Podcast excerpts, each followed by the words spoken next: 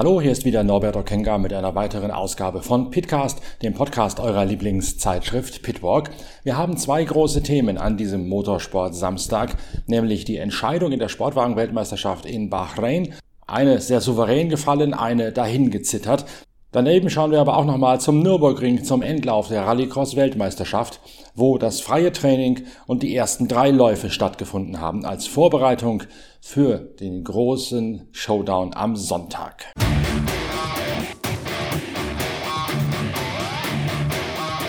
Bei den Hypercars, also in der ersten Liga der Sportwagen-Weltmeisterschaft, haben sich Sebastian Buemi, Brandon Hartley und Rio Hirakawa mit ihrer Trainingsbestzeit, herausgefahren durch Brandon Hartley, am Freitag auf Platz 1 der WM gesetzt. Sie konnten also eine Maßgabe vom technischen Direktor Pascal Vasselon ziemlich genau umsetzen. Yes, but okay, one point is one point. What we wanted to avoid is to have Alpine on, on pole, then leading the championship, and then if the car, the two car collides, you, you lose the championship. We wanted to avoid these scenarios. Is why we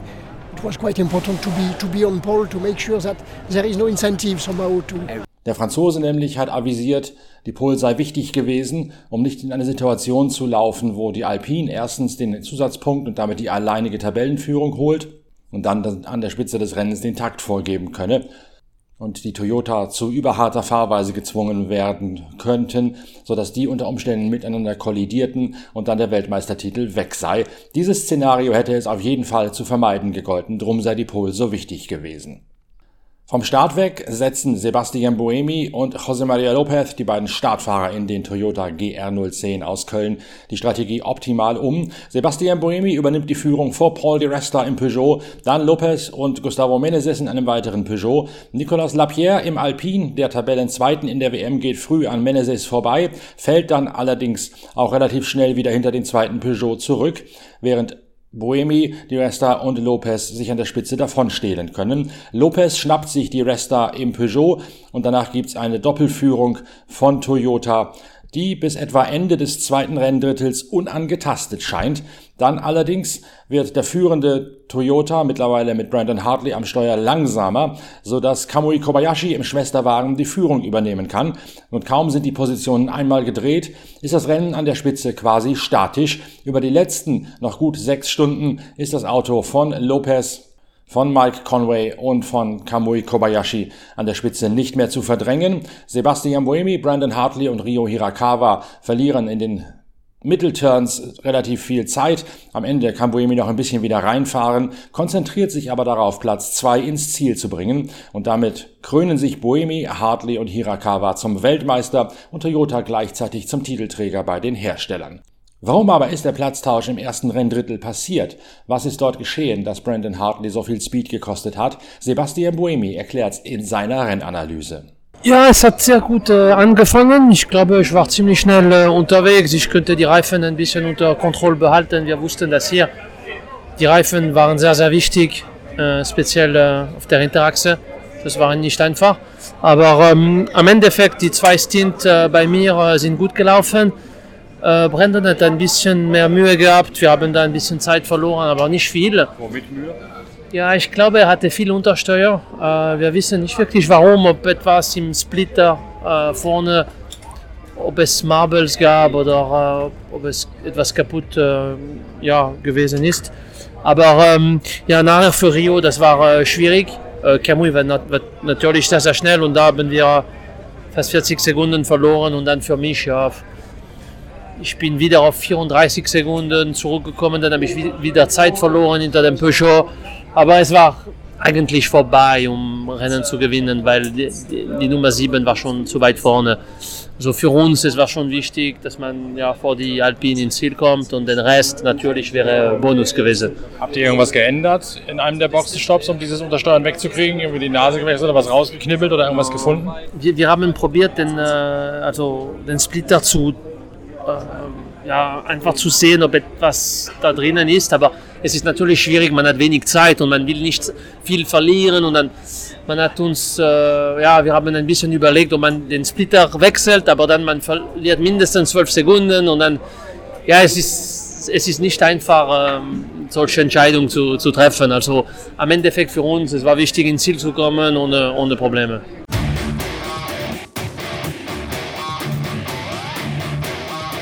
In der GTE Pro-Klasse braucht Porsche einen Doppelsieg, um entweder Gianmaria Bruni dessen Partner Richard Leeds ein Rennen ausgelassen hat, oder das Duo Michael Christensen und Kevin Estre zum Titel zu verhelfen. Je nachdem, wer vor dem anderen ins Ziel kommt, wäre im Falle eines Porsche Doppelsieges Weltmeister.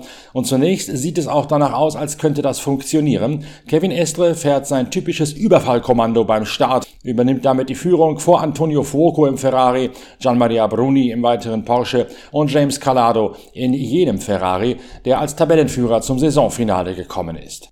Kurz in der zweiten Rennstunde hinein fällt dann Paul Di Resta mit seinem Peugeot aufgrund eines Getriebeproblems aus, beziehungsweise muss zunächst einmal auf der Strecke verlangsamen und seinen Getriebesalat wieder neu sortieren. Das löst eine Full Course Yellow aus, just in jener Phase, als die Boxenstopps bei der GTE Pro anstehen. Die beiden Porsche haben ihren, ihren etatmäßigen Tankstopp absolviert, als noch freie Fahrt auf der Strecke geherrscht hat. Die Corvette von Nick Tandy und Tommy Milner sowie der Ferrari von James Calado und Alessandro Piergiuidi können dagegen unter Gelb stoppen, sparen also massiv Zeit und dadurch dreht sich das Geschehen an der Spitze dramatisch. Plötzlich hat Ferrari das Heft des Handels im Titelkampf in der Hand und auch die Corvette ist vor die beiden Porsche gespült. Die brauchen dann ein mittleres Wunder, um nach vorne zu kommen oder einen heroischen Kraftakt und lange Zeit bis 100 Minuten vor Schluss des 8-Stunden-Rennens schaut es nicht danach aus, als sei das möglich. Dann vernimmt James Calado in seinem Ferrari plötzlich ein mechanisches Klötern aus dem Bereich des Getriebes lokalisiert, dass der vierte Gang zäher reingeht und plötzlich gibt es einen Schlag, der sich laut Calado anfühle, als sei etwas im Auto explodiert. Und danach hat Calado zunächst nur noch den fünften Gang zur Verfügung. Ein Boxenstopp steht noch an, bei dem er an Alessandro Pierguidi übergibt. Man stottert sich irgendwie mit Hilfe der Ingenieure, die vorher einen Fahrplan festgelegt haben, raus wieder aus, dem, aus der Stand, Standzeit. Alessandro Pierguidi versucht zunächst nur noch mit wenigen Schaltvorgängen den vierten Gang jeweils zu überspringen, merkt aber dadurch, dass die Öltemperatur im Getriebe auf 140 Grad ansteigt, sodass Calados Partner Alessandro Pierguidi sich schließlich entscheidet, den Rest der Renndistanz nur noch im fünften Gang zurückzulegen. Damit ist er teilweise bis um 12, teilweise bis um 6 Sekunden langsamer als die Spitze. Der Zug an der Front ist abgefahren. Und Calados Partner Pietruidi muss bangen, dass er nicht überholt wird von den Besten der GTE Amateurfahrzeuge, wo das Project One Team einen Doppelsieg landet. Wäre er hinter die GTE am Spitze zurückgefallen, dann wäre der Titel perdu gewesen. Er zittert sich allerdings so gerade eben mit weniger als eine Runde Vorsprung auf den schnellsten der GTE Amateure, auf den fünften Platz bei der GTE-Wertung in kumulierter Form und sichert damit den Weltmeistertitel. Enttäuschung natürlich bei Porsche, wo Michael Christensen sagt, Yeah, we did everything we could in terms of strategy, just driving as fast as we could, and then yeah, uh, nothing really went to our favor. You know, the 51 obviously had an issue in the end, but you know, we we had a couple of issues uh, in terms of just strategy, and uh, that just didn't go our way. We we just more or less lost before we even started uh, due to Fulgos Yellow situations which just didn't fall in our favor, basically against our favor. And um, yeah, then on top of that, we just didn't have a pace to, to come back. Sie hatten alles versucht, von der Strategie und auch vom Fahren her, aber nichts sei in ihre Richtung gelaufen. Ferrari hatte am Ende zwar ein Problem gehabt, bei ihnen sei es allerdings die Taktik gewesen, die nicht aufgegangen sei. Sie hätten das Rennen verloren, bevor es richtig begonnen hätte, weil die Full Course Yellow sehr ungünstig gefallen sei und man danach nicht mehr schnell genug gewesen sei, zurückzuschlagen. Gianmaria Bruni und Richard Leeds haben am Ende noch die Möglichkeit, den Titel zu holen, sollten sie Nick Tandy und Tom Milner im Endspurt noch vom zweiten Platz hinter dem siegreichen Ferrari von Antonio Fuoco verdrängen. Und Bruni macht in der Tat rasend bodengut auf Nick Tandy. Am Ende reicht es nicht ganz, um den Engländer im gelben Muscle Car aus den USA noch von Platz 2 zu verdrängen. Yeah, I mean, uh, if you see the picture, we lost the championship by 15 seconds to P2. The driver championship uh, in eight hours race. Yeah, obviously we try hard. The car car balance was good, uh, and mechanics we had some issue with the mechanics uh, during the week. We have to find mechanics to the pit stop, but they they work well. They did a well guy. They did a very good uh, pit stop. So even if the, someone they were new uh, in the crew. Uh, because we have some injuries with our mechanics, so after it's it's a shame it's ending like this. I was expecting a little bit better, but it's it is like it is. Uh, now we will move off on uh, for the new new uh, era, new goal, and let's see. Uh, I want to say thank you for all these uh, years uh, with with Porsche Mantai. It's a shame it's ending like this, but I had good years. Of course, Le Mans win was really good. Sie hätten den WM-Titel letztlich um 15 Sekunden verloren über eine Renndistanz von 8 Stunden. Das sei zwar schade, aber andererseits sei das Rennen trotzdem für deren Ausgangslage noch gut gelaufen, zumal sie die Boxencrew neu hätten zusammenstellen müssen wegen einiger verletzten Fälle. Die nachgeholten Mechaniker hätten sehr gut gearbeitet. Klar hätte er sich mehr erhofft, aber in der Rückbetrachtung könne er trotzdem zufrieden sein mit seiner gesamten GTE Pro Laufbahn, die ja nun zu Ende gehe, weil die Klasse eingestampft werde. Sieg in Le Mans, viele erfolgreiche Zeiten mit Mantai Porsche.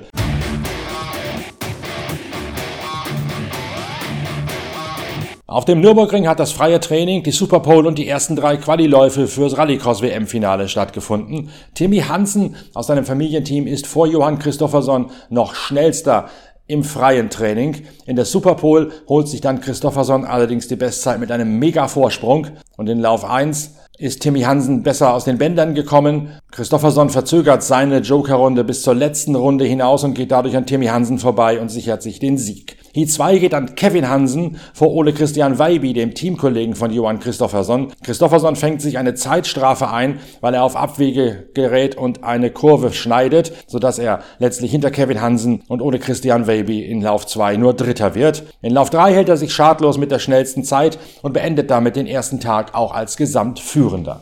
Yeah, I think that's that's quite nice for, for us this weekend. I tried to spend a lot of time with Ole Christian look at small details and, and try to learn the track as much as possible. Obviously, it's the first time they are here this weekend, so uh, yeah. Even though the track, I have to say, is very very different compared to last year. It's uh, yeah, Shakedown yesterday, I was surprised how fast the track is when it's completely dry. Last year was all wet and, and yeah, quite slippery. So uh, yeah, it's a quite difficult track and uh, very demanding when you are following in the dust when you have those aggressive curves, uh, which you are driving quite fast through those chicanes.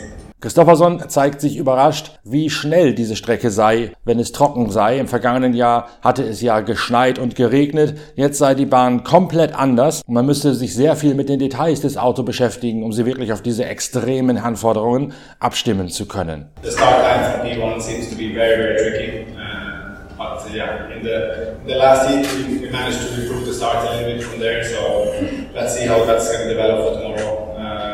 But yeah, Q1, I, I followed Timmy and had a good lap when he was in the Joker. And uh, yeah, Q2, I was following uh, Christian for, for a couple of laps. So uh, yeah, quite a lot of work for the guys in the, in the paddock because the, the gravel uh, gravel machine gun when you're behind someone is very aggressive. So uh, yeah, we, we made some some holes in the uh, both coolers today in both Q1 and Q2. So, but uh, yeah, Q3 managed to have free air and Der Start sei sehr schwierig. In Q1 hätte er eine gute Zeit hingelegt. In Q2 das Auto dann förmlich durchlöchert, weil er so viel Steinschlag vom aufwirbelnden Schotter hinter Hansen und Ole Christian Weby abbekommen hätte.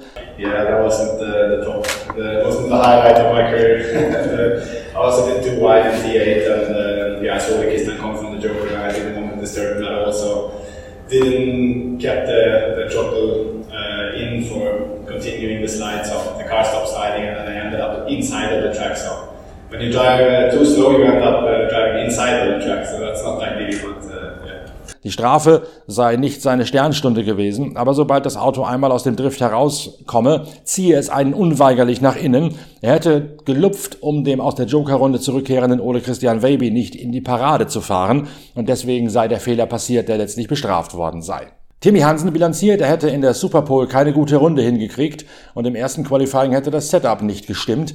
Erst bei der Veränderung für Lauf 3 hätte es ein bisschen geholfen, aber ein Teil sei dann auch eine Verschlimmbesserung gewesen, hätte sich ins Gegenteil verschlagen, verkehrt.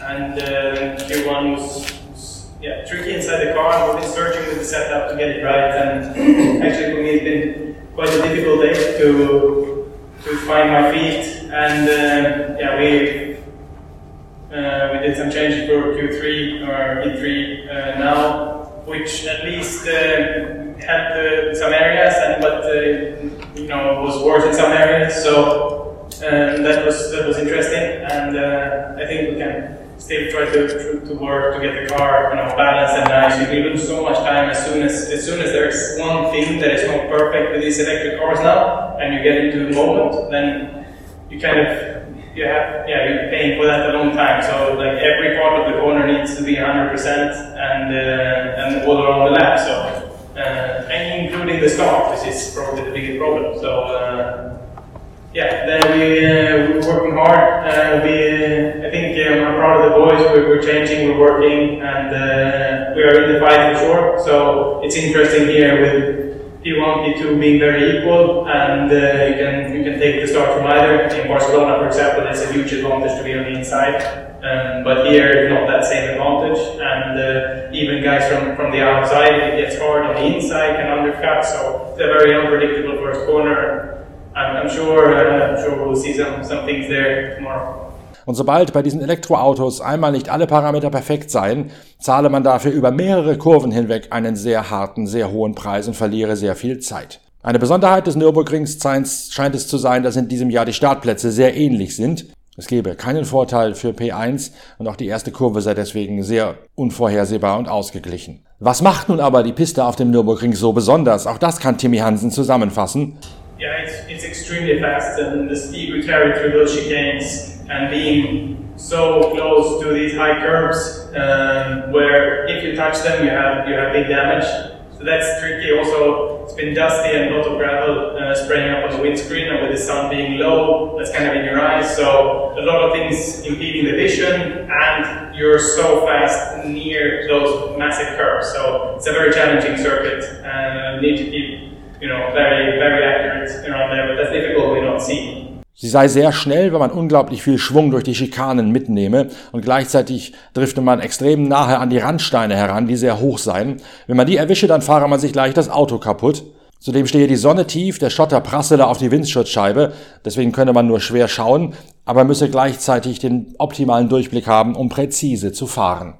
Kevin Hansen meldet sich vor dem Sonntagsrennen ebenfalls im Kreis der erweiterten Favoriten an. Und das, so sagt er, hätte ihm erstmals in diesem Jahr ein Lächeln ins Gesicht gezaubert. Yeah, I think from my side of the garage it's been a bit more simple than Timmy's. He's been struggling a bit more. Um, but uh, in the end our race is quite similar. But I've been very happy with, with the car. Uh, for the first time this year it's much, much more joy to drive finally. Um, and you know, you can have a bit more prediction what's going to happen with it, and it's not so crazy. So for sure, we've done some progress. That is, uh, that is, you know, it put a smile on my face to drive the car for the first time, uh, not only by the pure power that I felt in, in Hulli's preseason testing, but you know now actually to, to also drive it. So for sure, we have a long way to go, but. Uh, you know, we need to appreciate these small steps forward, um, and I think you know, for, for me, it's it's been an okay day. I've had some um, bad lap being on pole in the first first heat. Uh,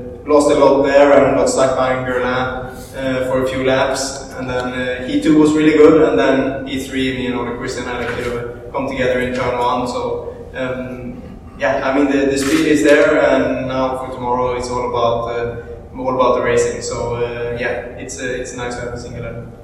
Das Auto ist zum ersten Mal gut zu fahren und reagiert vorhersehbar, anstatt auszubrechen und wild wie ein Mustang zu fahren. Das Lächeln ist nicht nur wegen der reinen Leistung, sondern auch wegen der Straßenlage, mit der wir jetzt richtig arbeiten können. Das liegt auch daran, dass das Team von Tim, Timmy und Kevin Hansen, gemanagt von seinem Vater Kenneth, einige Ingenieure wieder zurückgeholt hat, die wegen der wirtschaftlichen Lage und der Umrüstung auf Elektrifizierung zunächst einmal entlassen worden waren. Die sind jetzt zum ersten Mal am Nürburgring wieder mit dabei im Ingenieurs- und Betreuerstab. Well, I think some people missed us, so uh, they wanted to come back, and uh, I think it's you know great to to have uh, the family, you know, a big part of the family that's been with us for many years, come come back and join us and try to to figure out what's what's happening with the car. So. Uh, um, you know, all these all these people that is here is uh, very close to us and uh, enjoy working in, in radicals, and uh, that is you know very fun experience for us to, to be able to, to work with a bit of a bigger team and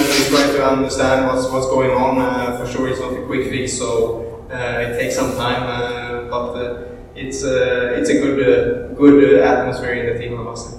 Einige von den Leuten hätten sie offensichtlich vermisst. Sie seien ein Teil der Familie und hülfen nun mit, das Auto zu verstehen und besser zu machen. Es mache richtig Spaß, wieder im größeren Team zu arbeiten und den Fortschritt damit zu erkennen und zu realisieren.